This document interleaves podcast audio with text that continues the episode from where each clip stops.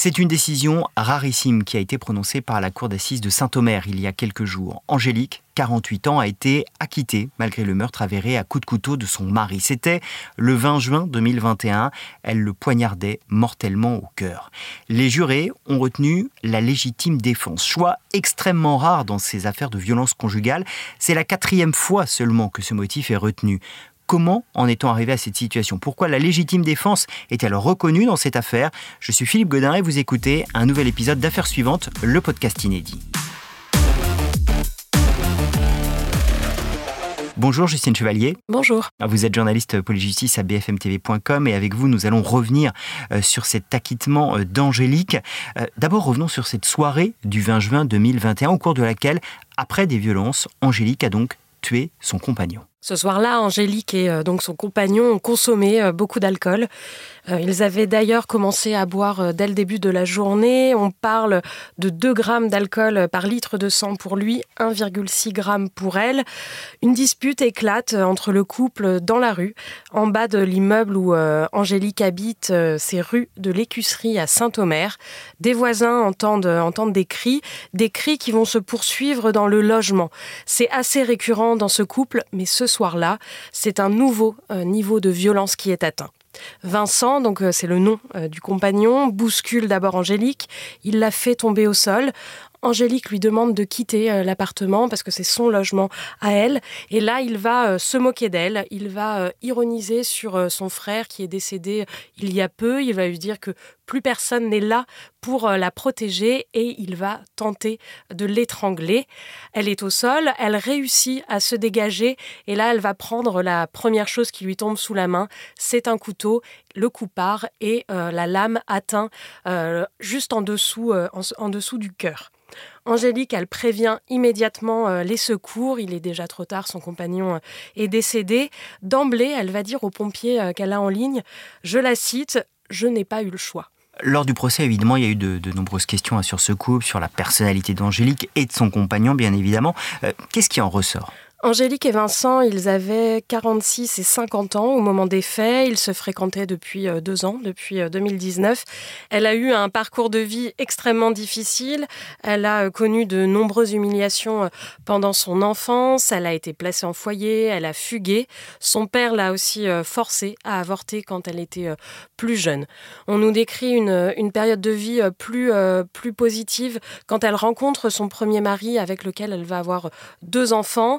Mais le couple se sépare et là, Angélique euh, retombe dans une euh, certaine euh, précarité affective, une certaine précarité sociale. Elle va à nouveau fréquenter des hommes violents. Elle va avoir deux enfants, dont un fils avec, avec son dernier compagnon.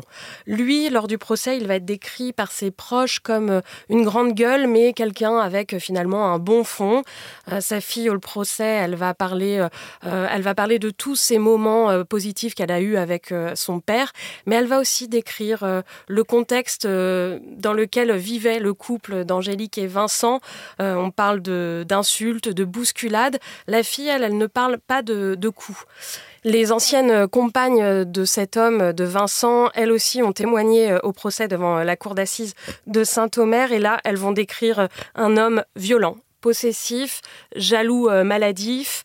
Et euh, son ancienne femme, elle va admettre que euh, lors de leur relation, je la cite toujours, elle, elle, va, elle avait peur de recevoir un mauvais coup. Une autre de ses compagnes, elle dit avoir eu peur pour sa vie. Et c'est justement aussi hein, ce que décrit euh, Angélique devant la cour d'assises de Saint-Omer, qu'il a jugé donc début janvier pour, euh, pour le meurtre de son compagnon. Oui, car dans cette affaire, et comme dans de nombreux dossiers euh, de, de violence conjugale, Angélique, elle avait porté plainte à deux reprises contre, contre son compagnon, un homme avec lequel elle s'alcoolisait. Il fumait beaucoup de cannabis et finalement, on nous dit que tout euh, devenait prétexte pour, euh, pour commettre des violences. Et ce soir du 20 juin 2021, euh, en clair, ce qu'elle a essayé de faire comprendre aux jurés de cette cour d'assises, c'est que, en gros, c'était elle ou c'était lui.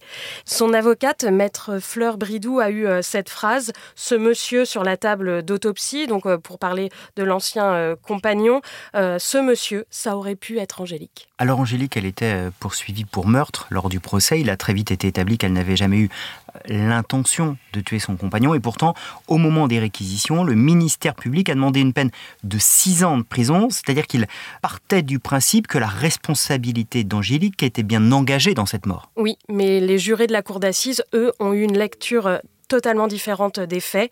Ils ont retenu lors du verdict le principe de légitime défense et euh, quand il y a légitime défense, le code pénal prévoit que euh, la personne jugée ne peut pas être déclarée responsable des faits et donc ne peut pas être condamnée. Concrètement, les jurés, ils ont considéré que le geste d'Angélique, qui donc n'était pas intentionnel, ça, on s'était acquis euh, très très rapidement au début du procès, ce geste, il était proportionnel à la menace exercée par son compagnon, eu, égard notamment euh, à la force de son compagnon. Ce geste aussi, cette réaction de cette femme, elle a été immédiate. Donc on a considéré que le coup de couteau, il intervient dans la même temporalité, dans la même, la même scène unique que la tentative d'étranglement et que finalement, Angélique, elle n'avait pas d'autre échappatoire, surtout si son, son, son compagnon tentait à nouveau de, de l'étrangler. Euh, lors du verdict, euh, son avocate euh, nous a raconté qu'Angélique a eu beaucoup de mal à comprendre évidemment cette, cette décision qui est très rare et qu'il a fallu lui expliquer à plusieurs reprises. Et selon notre, nos informations, le parquet n'a pas fait appel de la, du verdict et donc la décision, elle est définitive. Angélique est libre décision extrêmement rare pour essayer de, comprendre et d'en comprendre les dessous et les ressorts. Vous avez pu rencontrer euh, Maître Isabelle Steyer, c'est une avocate spécialiste justement dans ces questions de, de violence conjugale. Maître Isabelle Steyer, vous accompagnez de nombreuses femmes victimes de violences conjugales. Vous accompagnez aussi euh, les familles. Bonjour, maître. Bonjour, bonjour Justine. Vous êtes habitué euh, à ce type de dossier, à ce type euh, de, faits, de, de violences conjugales. Pouvez-vous nous expliquer concrètement, juridiquement, parce que c'est ce qui est compliqué dans l'affaire dont on parle, ce qui a conduit la Cour d'assises de Saint-Omer à retenir la légitime défense? Oui, alors la légitime défense, elle est effectivement très très codifiée en droit français, c'est-à-dire qu'il faut que la réponse soit dans le moment euh, même de l'attaque et, que ce soit une réponse qui, est euh, proportionnée par rapport à l'attaque. Et on le sait, lorsque les femmes sont victimes de, de violences physiques extrêmement graves, elles vont plutôt avoir tendance de par le fait qu'elles savent que physiquement elles font pas le poids, à tenter de calmer leur agresseur, à tenter de, parler avec lui, à tenter de, faire en sorte de faire baisser euh, la tension du moment. Et puis après, dans un deuxième temps, elles prennent le fusil et elles le tuent. Ou elles répliquent. Et, ça, euh, par exemple, le Canada l'a extrêmement bien étudié. C'est-à-dire qu'on ne peut pas répondre quand on n'est pas à, à arme égale. Hein. Et, donc, le Canada a institué une légitime défense différée pour les femmes victimes justement de, faits de violence euh, conjugale graves. En France, c'est pas le cas. Donc, le problème, c'est de pouvoir répondre instantanément. Et comme je vous le disais, c'est généralement pas la problématique des femmes victimes de violences conjugales graves. Elles, elles, attendent un certain moment. Et ensuite, il faut que la réponse soit proportionnelle à l'attaque. C'est extrêmement difficile à juger parce que quand on a peur de mourir et quand on a vraiment extrêmement peur de mourir soi-même, souvent les enfants ou voilà un environnement qui peut être en danger, on, attaque plus qu'on a été attaqué pour faire cesser effectivement l'attaque. Donc la réponse est souvent pas proportionnée ou pas jugée comme étant proportionnée. Mais moi, ce que je trouve très intéressant dans ce dossier, c'est que justement, ben, ce sont les jurés qui, apprécient. Hein, finalement, c'est pas que les magistrats. On n'est pas dans du droit pur et dur. On est dans du droit qui est mâché par, par, les, par les jurés, qui sont des gens tirés sur liste électorale ou sort. Et, ils apprécient les critères en fonction de ce qu'ils sont. C'est ça qui est intéressant. C'est si j'avais été dans cette situation-là, qu'est-ce que j'aurais fait? Est-ce que je l'aurais euh, tué? Euh, Est-ce que c'est finalement légitime ou humainement légitime de l'avoir tué et d'être allé jusque-là. Je le disais, vous êtes, vous êtes habitué euh, à, ce type de dossier. Angélique, elle rejoint là une liste extrêmement restreinte. Avant elle, il y a trois femmes, Alexandra Lange, Floriane Erel et Adriana Sampaio, qui ont elles aussi été acquittées après avoir tué un, conjoint euh, violent. Euh, pourquoi euh, ce type de, décision, ce type, ce verdict d'acquittement est si rare? Mais Il est rare parce que, alors pour, les raisons très très techniques que je viens vous donner, le, droit pénal est d'interprétation stricte, et aussi parce que je crois que les magistrats ne veulent pas donner un droit de tuer en réplique avec un problème à la clé, c'est que combien de femmes vont déposer plainte et ne sont pas protégées. Donc du coup, elles doivent se protéger elles-mêmes. D'où euh, bah, elles prennent parfois des couteaux, euh, des, armes, des marteaux, euh, des armes quand elles savent ce qu'elles ont des fois sous la main aussi. Hein. Donc on ne peut pas donner un, feu vert pour pouvoir tuer en défense. C'est pour ça que les, éditions sont très limitées. Mais là, on parle d'éditions d'acquittement. Ce que l'on a de façon plus euh, classique, ce sont des décisions, et on en avait parlé au moment d'Alexandra Lange, où euh, les femmes font de la détention. Je veux dire, souvent dans ce type de dossier, elles font à peu près un an de détention et elles sortent. Hein, c'est autour de ça. Et après, en cour d'assises, elles sont condamnées à une peine d'emprisonnement assortie d'un sursis, donc euh, cinq ans, dont ben, un ferme, ce qu'elles ont fait en détention provisoire, c'est validé. Et vous voyez, c'est pas, pas, je, vous donne la possibilité de, tuer, mais c'est aussi, on prend note du fait que, on prend acte du fait que vous étiez en situation de grave danger, vous ne retournez pas en prison, vous avez une condamnation morale symbolique, en même temps, ils ont quand même fait un an de prison, mais vous n'êtes pas acquitté. Voilà ce que privilégier, en tous les cas jusqu'à présent, euh, les juridictions et la jurisprudence, c'était ça. Vous en parliez tout à l'heure, il y a souvent les, associations féministes, elles, elles, le mettent en avant, elles proposent la mise en place d'une légitime défense différée. Est-ce que juridiquement, intellectuellement, en France, ça serait possible de mettre en place cette légitime défense différée? Et qu'est-ce que ça signifierait? Comme je vous le disais, euh, les magistrats, et on, voit même hein, sur les fins de vie, tout ça, on n'est pas du tout dans l'autorisation de mourir, de suicide, dans ce voilà, et encore moins quand c'est évidemment un crime. Donc, euh, donc euh, les magistrats et tout le corps législatif, nos députés, le ministre, n'est pas favorable actuellement à la mise en place de cette légitime défense différée parce qu'ils estiment que c'est un droit de tuer finalement inscrit dans la loi. Et un droit de tuer, à froid, qu'un droit de tuer à froid, c'est un assassinat. Donc, quelle est la, frange entre finalement un assassinat et une légitime défense différée? Et euh, c'est vrai que c'est pas du tout dans notre mode de pensée euh, sociologique et, juridique. Mais ça ne l'est pas. Être un peu l'avocate du diable parce que on connaît mal la, le schéma de la violence conjugale. Et je pense que c'est pour ça que euh, c'est pas pas bien intégré parce que si on connaissait le schéma de l'évance conjugale, euh, on pourrait le faire entrer dans la loi. Mais on voit qu'il est extrêmement difficile de faire entrer dans la loi le fait ne serait-ce qu'un juge aux affaires familiales puisse interdire à un homme de retourner chez lui et qu'actuellement, le bracelet anti-rapprochement, même quand la femme est en situation de grave danger, ne peut pas être donné par un juge civil que par un juge pénal. Donc, euh, euh, on voit que la protection des femmes et, et, et ce qui se passe dans la tête des hommes quand ils veulent vraiment tuer leur compagne, qui est leur objet, cette détermination-là, elle est très mal connue de l'institution judiciaire et, de ceux qui nous gouvernent. Hein. Vous anticipez ma, prochaine question. Angélique, elle avait porté plainte à deux reprises, ce qui arrive dans à peu près euh, toutes les affaires euh, de féminicide.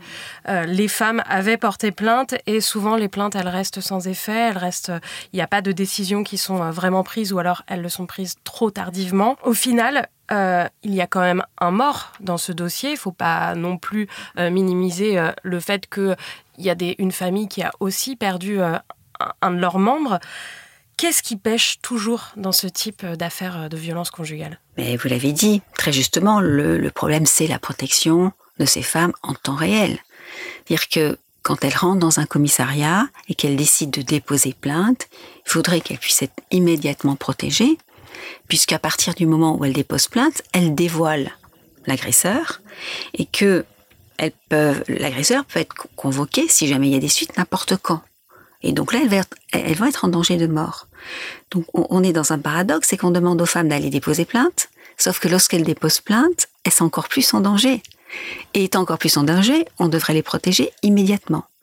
Et souvent, bah, voyant qu'elles ne sont pas protégées, et rentrant chez elles, elles vont être obligées bah, de se rétracter pour se protéger, voire même de mentir et de dire à son mari mais non finalement tu es pas violent c'était quelque chose entre nous c'était une dispute de couple et ce n'était pas de la violence conjugale. Donc elle est obligée de, de revenir et de, de, se tirer une balle dans le pied enfin de, de, ne plus exister psychiquement face à lui pour avoir sa vie sauve alors même que euh, on devrait avoir des, des protections en temps réel d'elle et des enfants d'ailleurs. Hein. Maître Steyer, vous avez fait condamner l'État pour faute lourde. Après la mort euh, d'Isabelle Thomas, elle a été euh, tuée par son ex-compagnon à Grande-Sainte, euh, dans le Nord, en 2014. Elle avait déposé, elle aussi, des plaintes contre cet ex-compagnon. Et vous venez de lancer une, procédure similaire après la mort d'une autre femme, Nathalie Debailly. Elle a été enlevée, égorgée elle, par son ancien compagnon. Est-ce qu'il est nécessaire que l'État se rende compte de, ces dysfonctionnements?